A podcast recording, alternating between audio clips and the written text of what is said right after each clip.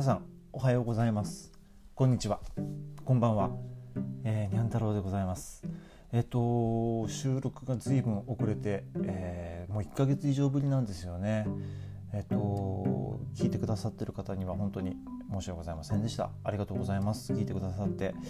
えっ、とですね最近の状況をまたちょっとお話しできればなと思うんですけれどもね。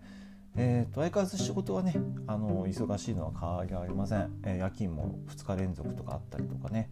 えー、することがあったんでかなりちょっと疲れてはいたんですけど最近この体力的な疲れというよりかはちょっと精神的な疲れというのが随分多くてですねあの多分 HSP の人なんかも結構悩みの種だったりあと介護職員なんかでもよくあるあるな現場の職員との人間関係っていうのがですねこれなかなか難しいのはどこの施設も一緒だないかなと思うんですよね。であの物事をこう高圧的に言う人って多分いると思うんですよね。すごくこう上から目線であったりとか、えっと、あまりにもストレートすぎるものの言い方をする人がいる。まあ、よく HSP の人なんかだと調べてよく知ってる言葉で言うとあのマウントを取るとかねいう言葉がありますけれども、えー、実はそういう人に結構僕は今悩んでます。あのー、結構うちの施設では問題になってる人で、えー、よくよくあの上司に呼び出せを食らうというですねことを本人から聞いたことがあります。まあ、本人ともね著しく人間関係が悪いんじゃなくてそういうものの言い方しかできない人なんですよね。あの人物的には全然そんな悪い印象はないしもう一度言ったらそれっきりあの根に持ってぐちぐちぐちぐち言うことはないんですよね。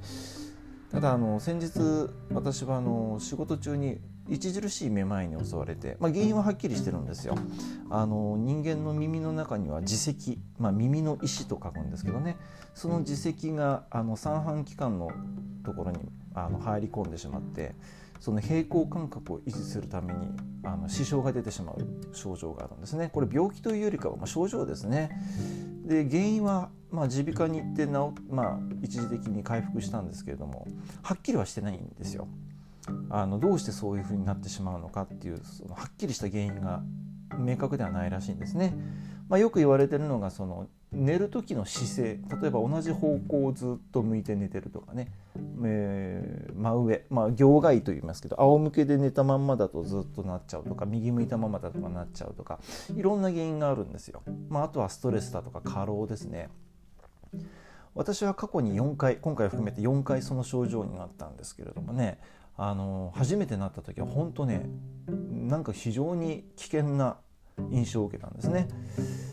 で救急車を呼びました。で搬送されて点滴を打ったことによって回復したんですけれどもその後も結構何回かなったりして合計2回ぐらい搬送されたあ3回か3回ぐらい搬送されてで今回はもう思い切って仕事中だったので早退をしたんですよねもう例えばもう立てないのでねあのご利用者のケアなんていうのはちょっと非常に難しいわけですよ。でも泣く泣く現場の人にお願いしてでたまたまその新人さんが同行についてたのでいつもよりも人が1人多かったのでね。まあ大丈夫ではないですけどもお願いをしました。で実はそのマウントを取ってくる人っていうのは実は過去にも同じ症状で早退してで夜勤も当日欠勤されたことがある方なんですけどね。まあ、たまたまその方もいたんで後日出勤した時に、まあ、先日はすいませんでしたっていう話をしたらですね本当だよ。本当だよ。毎回毎回。これじゃあね他のメンバーがかわいそうだよ。っていうことを言ったんですね。面白いですねこれね。自分だって同じような経験をしたはずなのに人の時にはそういうことを言う。まあ、確かに私はねその症状以前に、まあ、ちょっと腰の痛みがあってお休みをさせていただいたことがあったりとかあったんですけどもまあ介護職っていうのはねあの非常に体調コンディション維持っていうのは難しいので当日欠勤する人っていうのは、まあ、実はそんな少なくはないんですよ。多いといえば多いんだけどもでもそういうのってもうお互い様なんですよね。でその人はまあ家族がいてでたまたま今海外に住んでる方なんですけどもね今年の夏はその海外から日本に帰省してきたことによって、えー、まあ、当然感染リスクがあるということで、まあ、その会社規定ではそういう人と接触した時は2週間休まなければいけないという規定があったんですよ。で2週間まあ有給を取ってお休みをされてるわけですね。で年末もまあ帰省される予定ということでかなりの長期のお休みを申請されてるわけですよ。おかしくないですかね？あのまあ確かにね確かに家族の都合とかいろんなその感染予防だとかいうことは分かるんですけれどもねあのお互い様だと思うんですよね僕はこういうことって。で人のことはこうとやかく言う自分のことは棚にあげるこういう人って多分ね多いと思うんですよね。なんでなんだろうなって考えるとやっぱり過去遡ってみると他の職員ともやっぱりいろんなトラブルがあるわけですよ。そういうのを考えるとですねやっぱり自分の発言や振る舞いっていうのは気をつけなきゃいけないなと。で実はそのことを言われて私かなり精神的に落ち込んでしまうんですよねそういうこと言われてしまうとものすごい罪悪感に苛まされるんですけど冷静に振り返ってみるとじゃあその人は一回もね、体調不良で休んだことがないのか、まあ、いろんな事情で、まあ、有給はねあの労働者の権利なので取得する権利がありますからとはいえやっぱり著しく長期の休みとなると、まあ、当然他の職員にしわ寄せが寄ってくるわけですよ。そう考えると休みを取るっていうのは、まあ、当然の権利でありながらもお互い様という気持ちを持たなければいけない。もしかしたらその人だってね今後また体調不良で早退したり欠勤したりすることがあるかもしれない。そういうことを考えるとそういうことって言っていいのかなと思うんですよね。で実はまあ他の職員さんでもそういう人いたんですよ。あの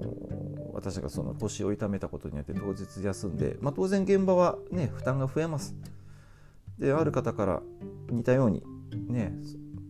午後からでもいいから来てほしかったみたいなことを言われたわけですよね。うん、でその人も実は結構まあね女性の職員なのであの月1回ねあの来る、まあ、生理ですよね生理の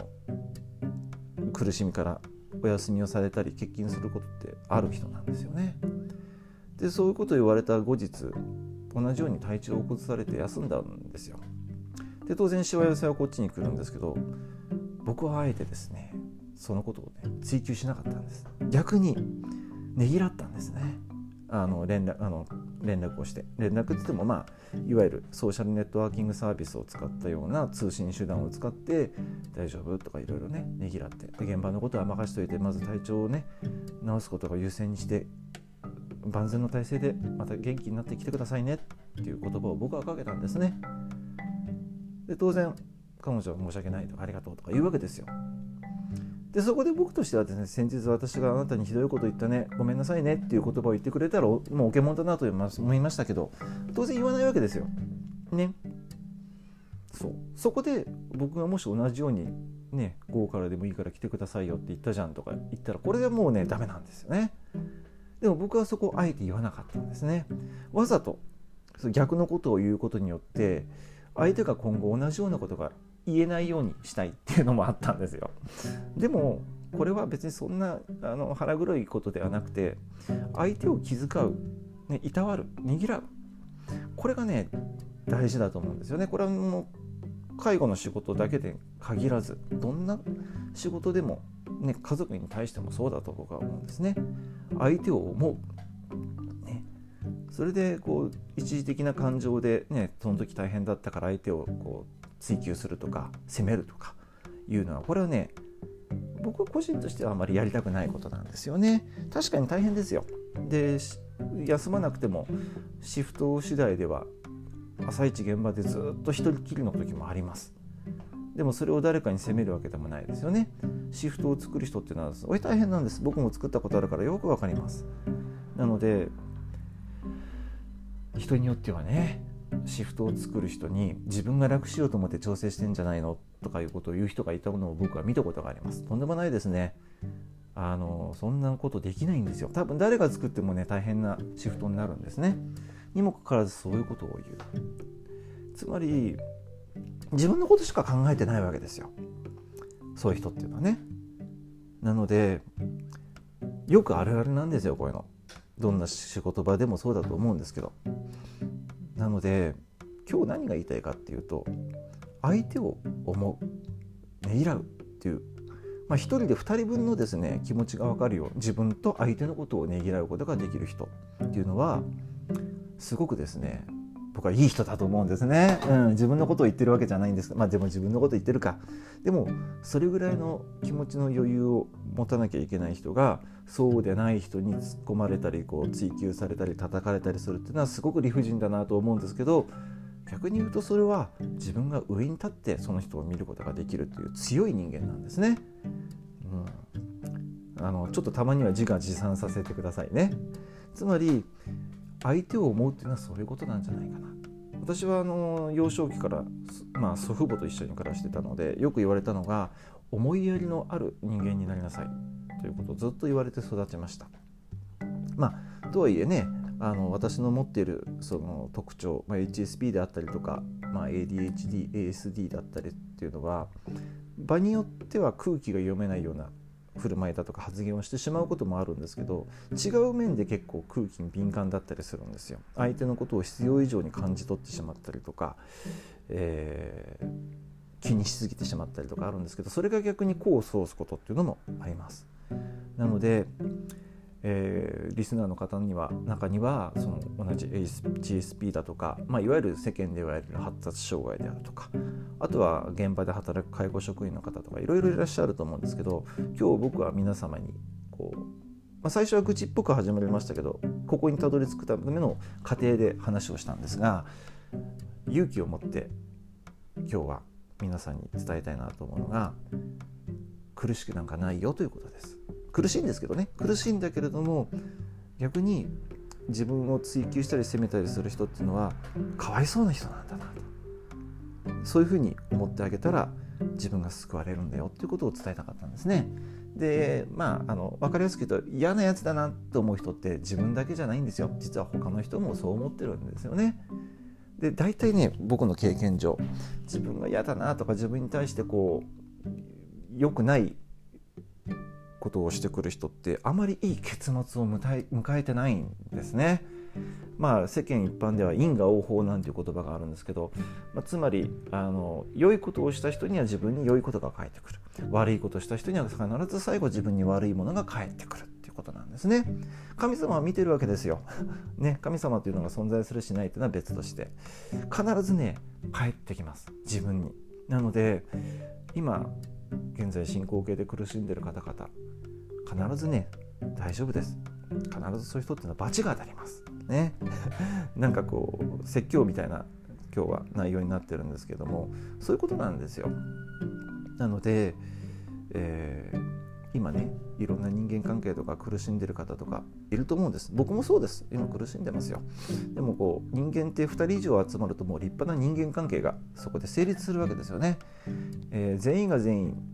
良好な人間関係を築いて生活や仕事ができる人っていないと思うんですけども必ず自分にとってプラスの人っていうのは寄ってきます。そしてマイナスの人っていうのは自分からちょっと距離を置いて少し間を置いて距離を取った方がいいんですね。その人に無理して好かれようなんて思ってもあの疲れるだけですから。なので、えー苦しんでる方々にもね是非エールを送りたいと思って今日は収録をさせていただきました。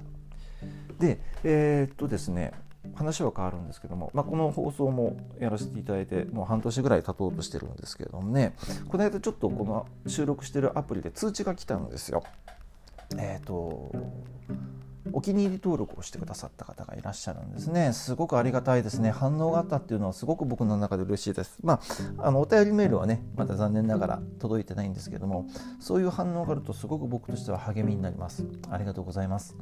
あの今後もねあの更新はちょっと不定期なんですけども細々とでありますが継続して、えー、配信をしていきたいと思いますのでぜひぜひ皆さんの応援があると私の励みになります。えー、ぜひ、えー、お気に入り登録だとかチャンネル登録だとか、えー、メールだとか送っていただけると嬉しいです。今日は天気もいいですね、えー、青空晴天です。こういう時はちょっとね、あのー、光を浴びて体内時計をリあのリセットしてリフレッシュして明日からの仕事に備えたいと思います。では皆さん聞いてくださってありがとうございます。また次回の、え収録の時聞いていただけるとありがたいです。失礼します。